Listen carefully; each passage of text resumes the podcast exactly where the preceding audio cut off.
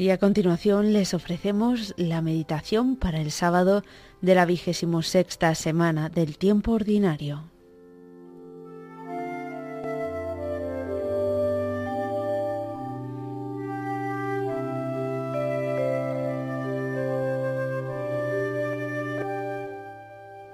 El Evangelio de la Misa resalta la alegría de los setenta y dos discípulos cuando vuelven de predicar por todas partes la llegada del reino de Dios. Con toda sencillez le dicen a Jesús, hasta los demonios se nos someten en tu nombre. El Maestro participa también de este gozo. Veía a Satanás caer como un rayo, pero a continuación les advierte, mirad, os he dado potestad para pisotear serpientes y escorpiones y todo el ejército del enemigo, y no os hará daño sin embargo, les previene, no estéis alegres porque se os someten los espíritus, estad contentos porque vuestros nombres están escritos en el cielo.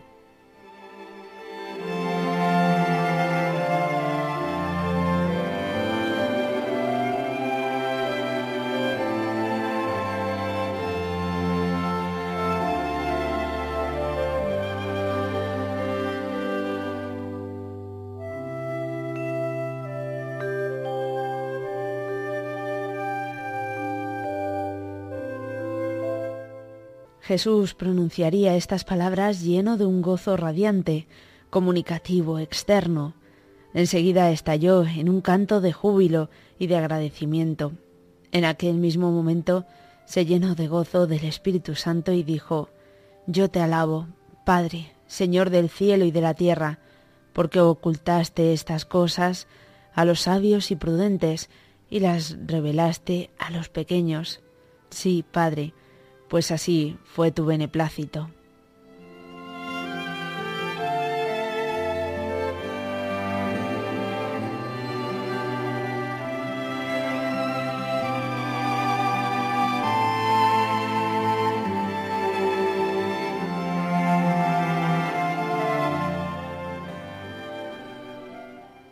Los discípulos recordarían siempre aquel momento con todas las circunstancias que los rodearon, sus confidencias al Maestro relatándole sus primeras experiencias apostólicas, su dicha a sentirse instrumentos del Salvador, el rostro resplandeciente de Jesús, su canto de júbilo y de agradecimiento a su Padre Celestial, y aquellas palabras inolvidables.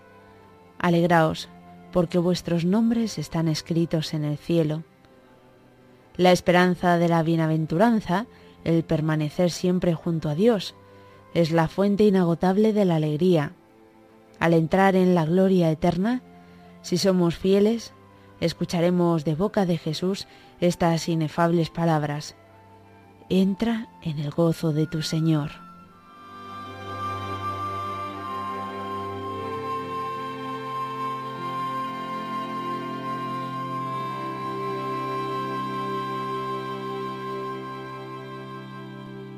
Aquí en la tierra, cada paso que damos hacia Cristo nos acerca a la felicidad verdadera.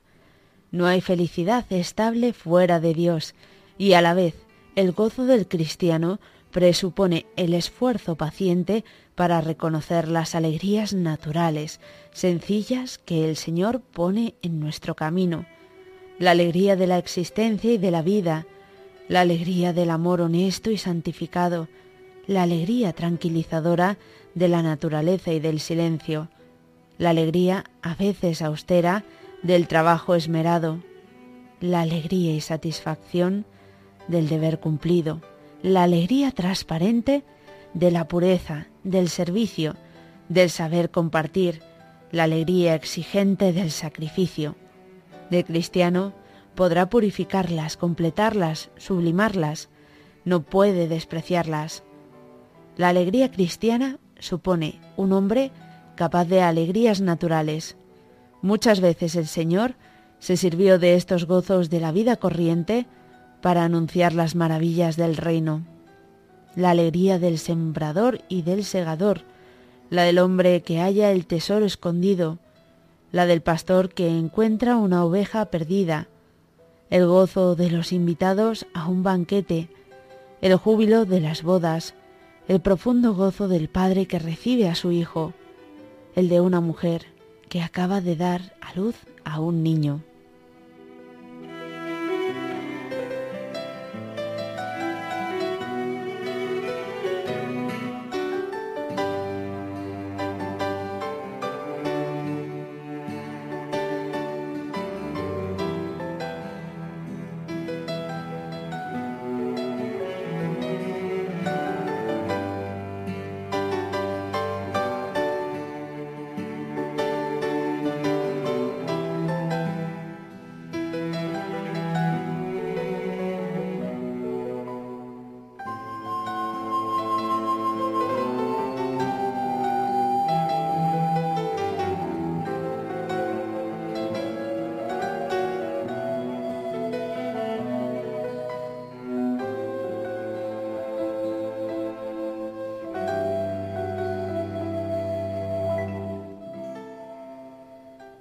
El discípulo de Cristo no es un hombre desencarnado, distanciado de lo humano como no lo fue el Maestro. Nuestros amigos, quienes conviven con nosotros, nos han de notar cada vez más abiertos, con más capacidad para hacernos cargo de esas pequeñas alegrías nobles y limpias que Dios pone en nuestro camino para hacerlo más suave. Esta disposición estable supondrá en muchos momentos sacrificio y mortificación para vencer otros estados de ánimo o el cansancio.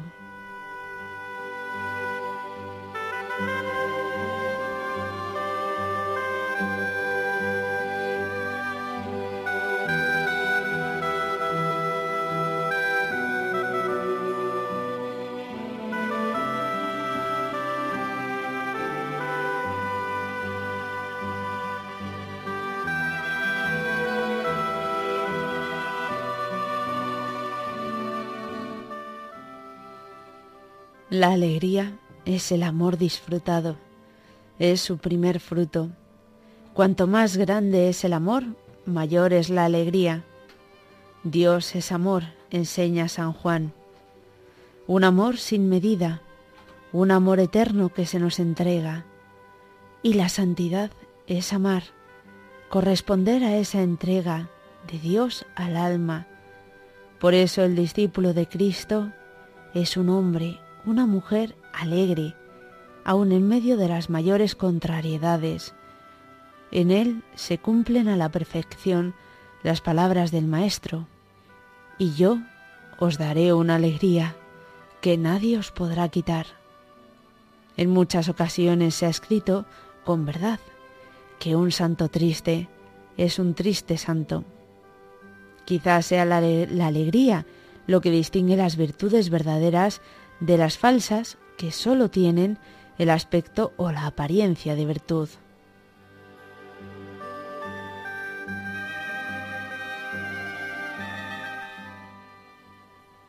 Cuando en el primer mandamiento nos exige el Señor que le amemos con todo el corazón, con toda el alma y con todo nuestro ser, nos está llamando al gozo y a la felicidad. Él mismo se nos entrega. Si alguno me ama, guardará mi palabra, y mi Padre le amará, y vendremos a él y en él haremos morada. A la vez, sin la alegría que este mandamiento provoca, todos los demás son a la larga difíciles o imposibles de cumplir.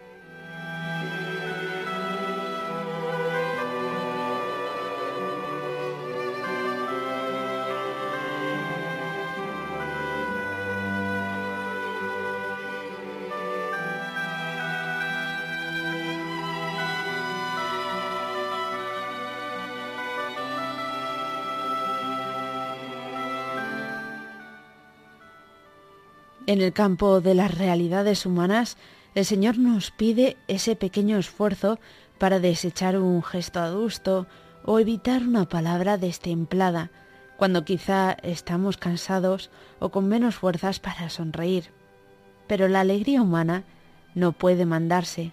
La alegría es fruto del amor, y no a, a todo el mundo se le otorga un amor humano capaz de mantener una alegría permanente, Y no solamente esto, sino que por su naturaleza el amor humano es con mayor frecuencia fuente de tristeza que de alegría.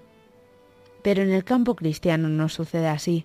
Un cristiano que no ame a Dios es inexcusable y un cristiano al que no brinde alegría el amor de Dios es que no ha comprendido lo que el amor le da. Para un cristiano, la alegría es algo natural, porque es propiedad esencial de la más importante virtud del cristiano, es decir, del amor. Entre la vida cristiana y la alegría hay una necesaria relación de esencia. También suele existir idéntica relación entre tristeza y tibieza, entre tristeza y egoísmo, entre tristeza y soledad.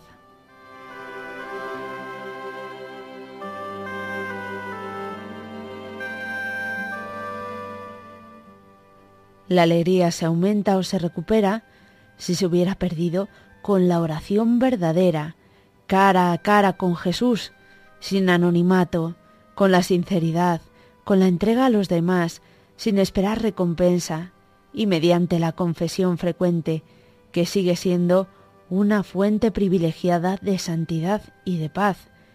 En resumen, la condición del gozo auténtico es siempre la misma, que queramos vivir para Dios y por Dios para los demás. Digámosle al Señor que sí, que queremos, que no deseamos más que servir con alegría. Si procuráis comportaos así, vuestra paz interior y vuestra sonrisa, vuestro garbo y buen humor serán luz poderosa de la que Dios se servirá para atraer a muchas almas hacia Él. Dad testimonio de la alegría cristiana, Descubrid a cuantos os rodean cuál es vuestro secreto.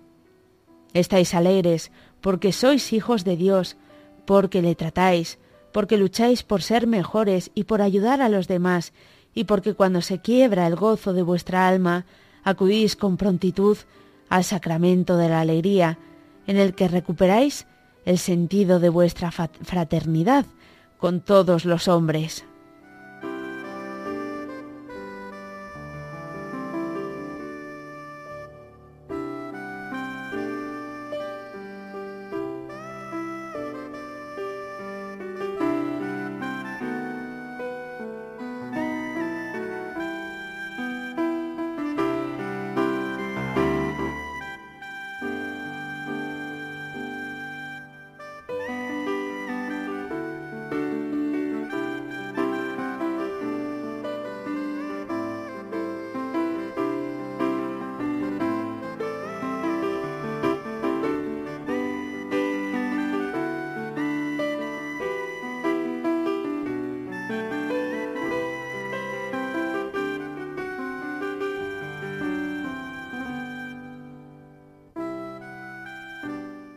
Desde hace veinte siglos, la fuente de la alegría no ha cesado de manar en la iglesia.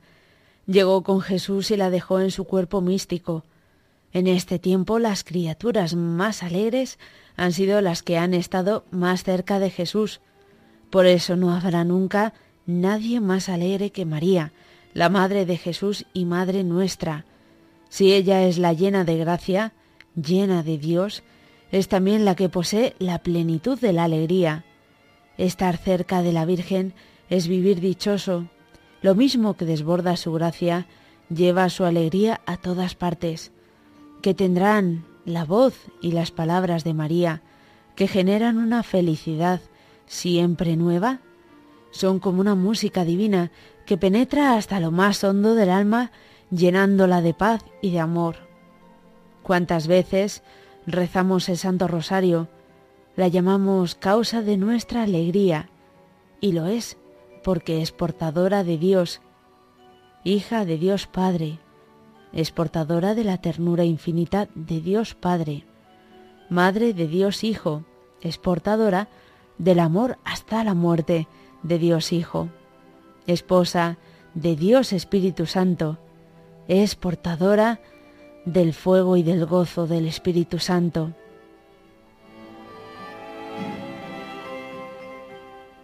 A su paso el ambiente se transforma, la tristeza se disipa, las tinieblas ceden paso a la luz, la esperanza y el amor se encienden.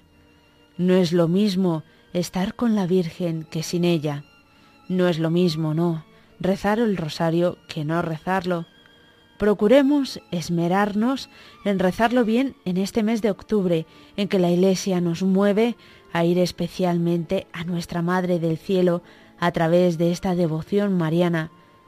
Procuremos poner santas intenciones al rezarlo en este sábado, en el que, como tantos cristianos, procuramos tenerla más presente y ofrecer en su honor alguna pequeña mortificación.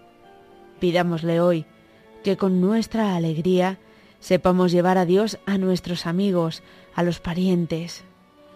Ella, causa de nuestra alegría, nos recordará siempre que dar alegría y paz es una de las mayores muestras de caridad, el tesoro más valioso que tenemos y muchas veces nuestra primera obligación en un mundo frecuentemente triste porque busca la felicidad donde no está.